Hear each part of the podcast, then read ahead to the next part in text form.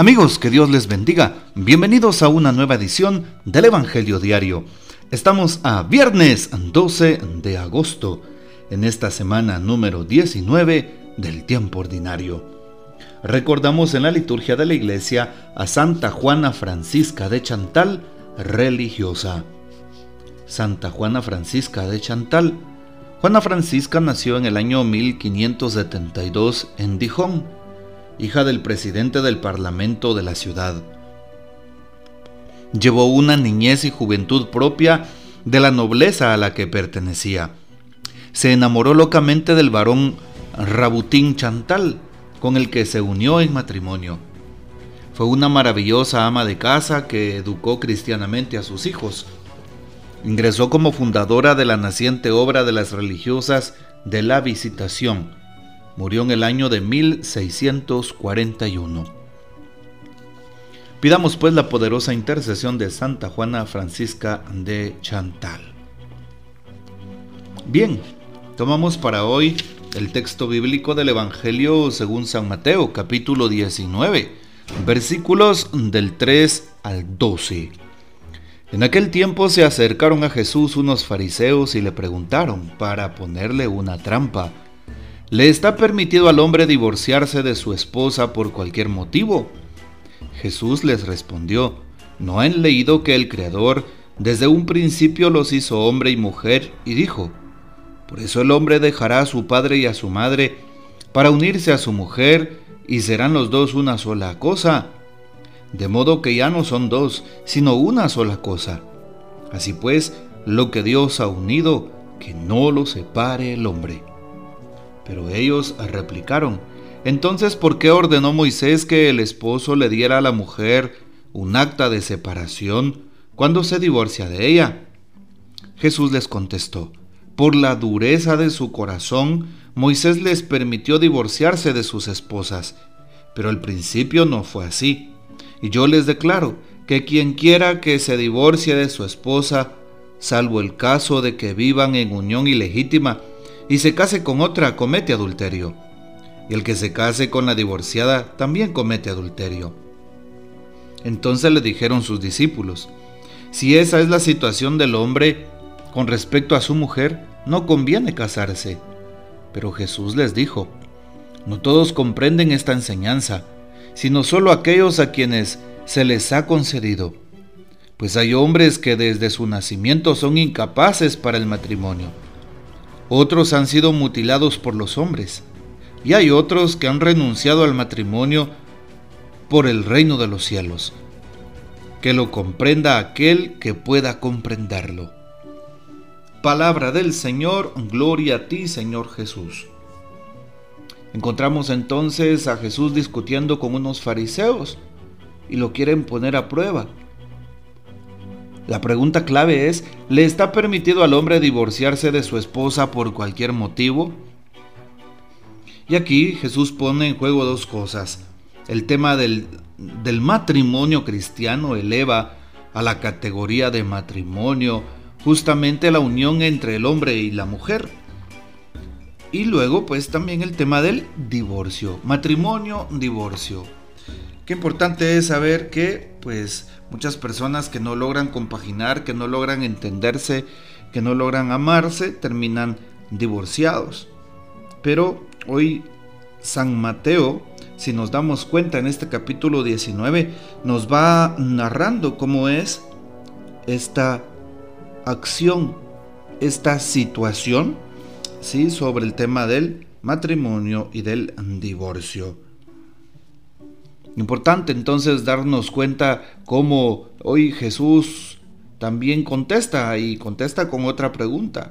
¿No han leído que el Creador desde el principio los hizo hombre y mujer? Bueno, y hoy nos damos cuenta pues que Jesús también se pone a explicar qué significa este texto. ¿Por qué ordenó Moisés que el esposo le diera un acta a su esposa? Jesús les dice por su corazón duro, porque ustedes no logran comprender. Y hoy el texto bíblico habla para todas las parejas, para todos los matrimonios, incluso para aquellos que están unidos de hecho o en unión libre, para que puedan casarse. ¿Por qué? ¿Por qué está dirigido a ellos? Porque hoy justamente nos damos cuenta de lo que dice Jesús. Ya no son dos, sino una sola cosa. Lo que Dios ha unido, no lo separe el hombre. Nos damos cuenta entonces que hoy también em, Jesús está tratando de darnos el ejemplo de una auténtica familia. Y también hoy valdría la pena, pues, em, recordar que sí, hay una familia, hay una pareja que han tenido momentos difíciles, críticos, pues en el consentimiento matrimonial deben de encontrar tres principios básicos. Debe ser libre, consciente, voluntariamente y con amor. Libre, consciente, voluntariamente y con amor. Bueno, esos son los medios a seguir en el consentimiento matrimonial y si alguno de esos medios se trunca, se rompe, entonces eh, definitivamente viene lo que llamamos en el consentimiento también el acto de eh, proceso de nulidad matrimonial. Bueno, ojalá que nunca pues toque hacer eso, pero si en algún momento llegara también existe esa posibilidad dentro de la iglesia, una nulidad matrimonial y no viene desde mí, sino pues de tiempos muy memorables, pero que hoy podemos precisamente practicar. ¿Cómo podemos ir finalizando el texto del Evangelio de hoy? Bueno, nos damos cuenta cómo en el tiempo de Jesús las mujeres eran excluidas, eran un cero a la izquierda, no podían votar, no, no podían opinar, no podían hacer las oraciones en la casa, no podían detenerse a hablar con ningún hombre, y así tantas y tantas eh, eh, señalamientos, tantos y tantos señalamientos. Bueno, Hoy Jesús también nos da una lección de vida. Y pues, ¿qué dice Jesús? ¿Le está permitido al hombre divorciarse de su esposa por cualquier motivo? Y Jesús les, les responde, ¿no han leído que el Creador desde el principio los hizo hombre y mujer? Bueno, hoy le pedimos también a, a Jesús que nos ayude a no caer en la trampa del maligno enemigo.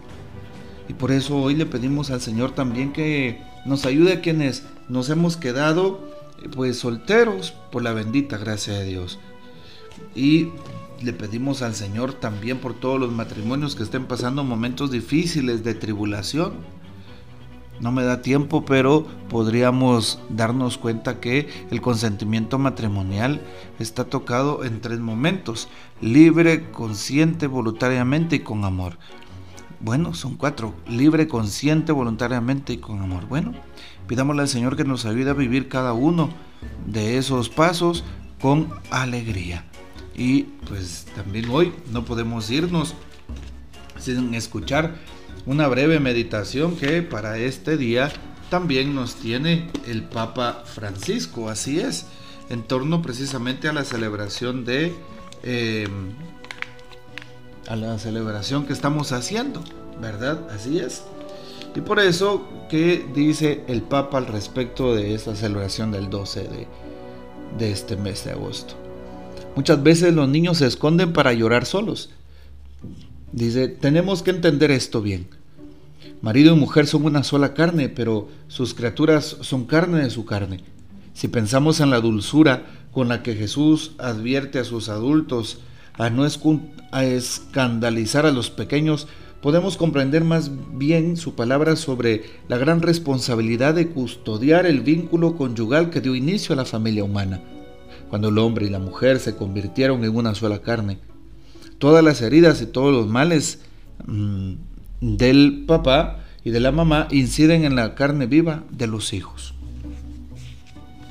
Bueno, pues ojalá que este texto nos haya quedado claro y nos motive para seguir adelante. Que el Señor nos bendiga, que María Santísima les guarde y que gozamos de la fiel custodia de San José. Y la bendición de Dios Todopoderoso, Padre, Hijo y Espíritu Santo descienda sobre ustedes y permanezca para siempre. Amén. Comparte este audio y hasta mañana.